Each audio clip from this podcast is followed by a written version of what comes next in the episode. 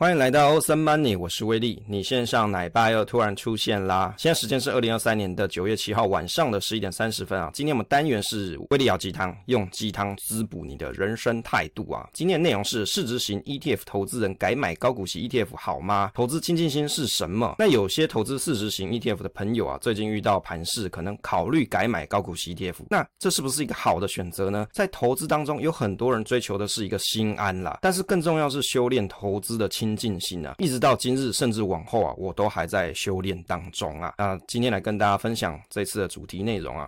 首先一开始温馨提示与免责声明哦，创作内容皆为观察市场心得，未必代表个人投资想法，请勿收听收看后自行脑补剧情或是立场啊。那观点正面反面大多都会提及啊，避免造成洗脑。内容提供给大家一个思考方向，增加思维的深度啊，没有标准答案。那受众接收资讯后应有独立思考之精神，勿盲目操作。那任何投资行为啊，应保持理性，经研究后才做实行啊。非投资老师，非教学内容，无业配。这个投资大盘不如预期的时候啊，我们在指数投资迷惘这一集有提到，部分的投资人在投资大盘指数的时候，面对到报酬不如预期的心理压力啊，那会有哪些情况呢？第一个，可能没有在特定时间内获得报酬率，尤其是在市场空头的时候，更容易悲观啦。那有的人投资区间，他可能只愿意等待一年，有的人愿意等待两年，有的是三年。可是问题，一个市场景气的周期未必可以在这么短的时间就让你看到一个不错的报酬率吧，于是就会产生一个心理上的压力啊。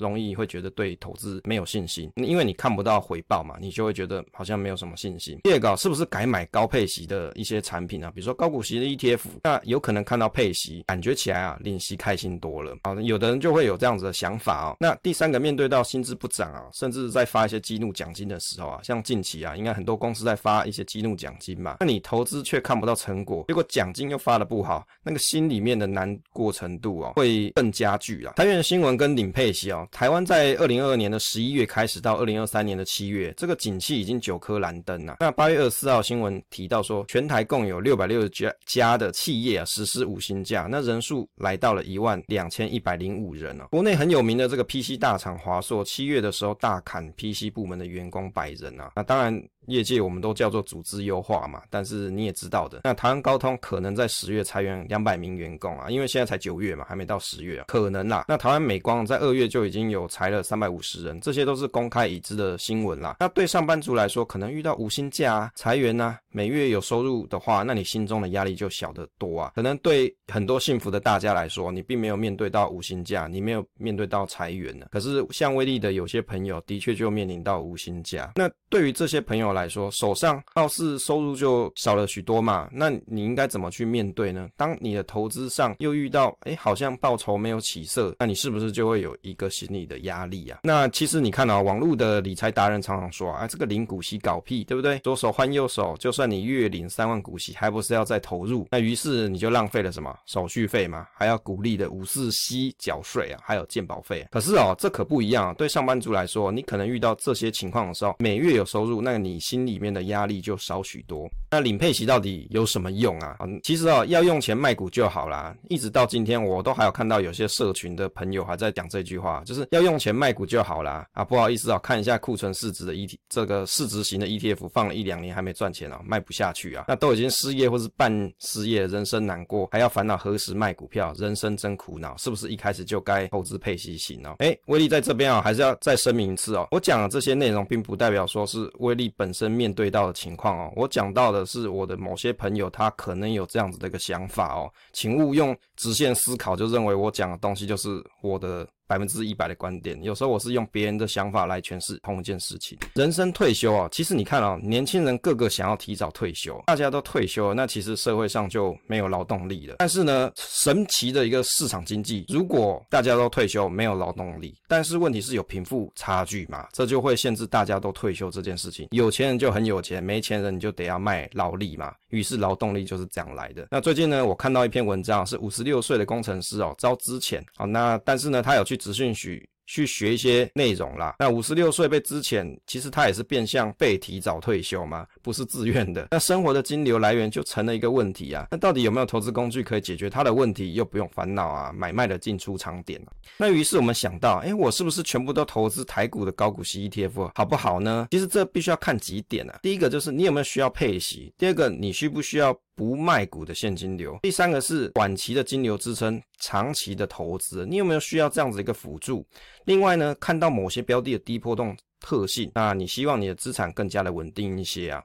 其实这些内容啊，我觉得是大家可以去仔细思考的。如果你在投资里面，你只追求报酬率这件事，你只看到事实型的例子历史报酬率好的投资，可是你没有想过这样子的工具到底适不适合你，那你就会。对这种交易是有有一种期待的落空啊，我有时候还会想，我是不是都来买美股的 QQQ 啊，TQQQ 来得好，来暴赚一涨啊，暴涨一波啦啊，来暴赚一番啦。可是对于市场指数报酬啊，我觉得容易大家会有一种过高的期待。那怎么在投资上面对波动，你还可以修炼一个亲近心？其实这就是每个人的一个功课啦。那投资亲近心到底是什么呢？其实投资心亲近心，它并不等于。心安哦，清净心在佛学里面来说啊，啊，威力不是很专职的在信。佛教，事实上我也没有信佛教，但是我觉得佛教一些观点哦，他们一些哲学的想法跟思维的想法是不错的。其实清净心就是一心不乱啦，不受外界的干扰，不再疑惑。那对于投资上，就代表说你的目标是很明确的，你心里面没有其他的杂念，你心里面眼睛闭起来，你没有其他的杂念。这个跟投资求心安其实还是有所差异的哦。有投资主要的核心目标，你知道自己要什么，你不会花费大量时间在三心二意。当然，偶尔你会做。一些小实验，但是你的主要的核心目标不会改变。你了解自己真实的需要，你在投资上。你才有所谓的投资亲近心哦，这不代表投资心安哦。心安是指说我买了，我很放心，我可以不用管它。我觉得买这一档很妥，我做做了很多研究功课，我相信这一档的表现不错，这是我对于投资心安的理解。但是亲近心不是，亲近心是我很明确我的目标就是什么，我在这一条路上我就一个目标，我要达成。于是我在这条路上，我不再因为路边的野花开得很美好，所以我就来去闻一下，有没有？就不会嘛。但是我觉得人生的过程当中啊，你一定会有不断的 try and error 嘛，你会去找寻你自己的答案。但是到了最后，你还是要有一个主要的核心投资目标，那个就是你的投资情境性。如何市值型啊，调整到高股息 ETF 啊？有很多朋友你想要这样子做啦，那我觉得其实可以适度的调整比例。那如果你已经有一些市值型 ETF，你可能是外币资产嘛，有些人会去投。资像 VT 嘛，VTI、SPY 这些海外的 ETF，那其实你还是可以持有部分，你未必要全部都转换成台股的高股息 ETF。为什么？因为货币多元化也是一种分散风险嘛。大家你在看新闻的时候，常常都会有提到啊，台币又贬值了，台币又升值了，你应该都有这种想法嘛。可是当你有一部分的资产是海外的外币。你是用其他国家外币的形式存在在你的资产组合当中，某种程度它就有一个这种货币多元化的一个分散风险的方式。那如果你真的要买高股息 ETF，其实应该要去设定好一个目标，你到底每年的配息。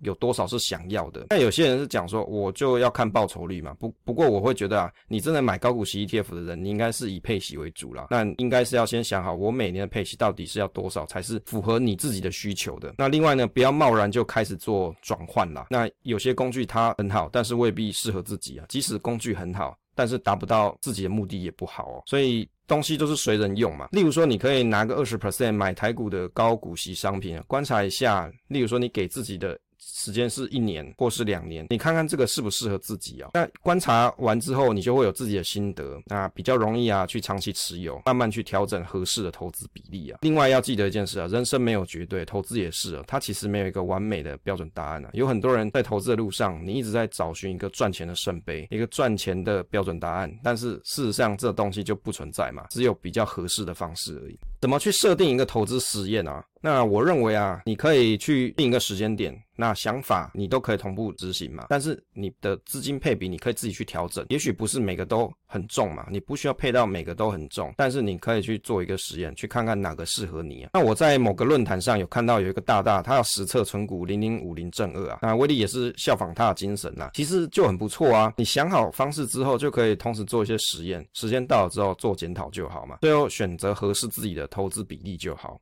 那讲到这个哦，就有人在酸这个大大，就讲说啊，你这个每月三千块哦，真的金额太少。我就觉得很多网友，你就是以自己的眼光看别人，搞不好其实他是一个大户，他只是想要知道这东西适不适合自己，他只是用一个小小金额做实验而已，未必他就是一个穷人嘛。那我很了解，就是这个人发文呢，其实他并不是一个穷人嘛，他只是想做实验的。那另外有些朋友提到说啊，人生没有几个十年可以等待啊，所以想好计划，那我觉得大家就去执行吧，帮自己去找寻一个合适的答案啊。当大家如果遇到投资疑惑的时候，最好的方式就是小额资金去试试看，你不用去猜高低点，可以分批投入，因为投资的资金一开始你就决定好了，所谓的风险控制一开始就做了，即便你亏了，也就是也就是这些钱啊。那有些朋友会讲说啊，那我是不是就无脑就开始做实验？其实也不是啊，你还是要做一些基本的认知跟了解啊。例如说一档 ETF，它的公开说明书你还是要看一下嘛。另外，你可以试想一下你的投资计划当中，你可可能会遭遇到哪些的挫折啊？例如说你的金流不稳定啊，或是你对标的的信心程度不足啊，这些你都可以自己写到你自己的小本本里面。那一段时间来观察一下，记录一下自己的想法。那我觉得这非常有帮助，对于你做投资的时候有疑惑的时候，你可以找寻属于你自己的答案啊。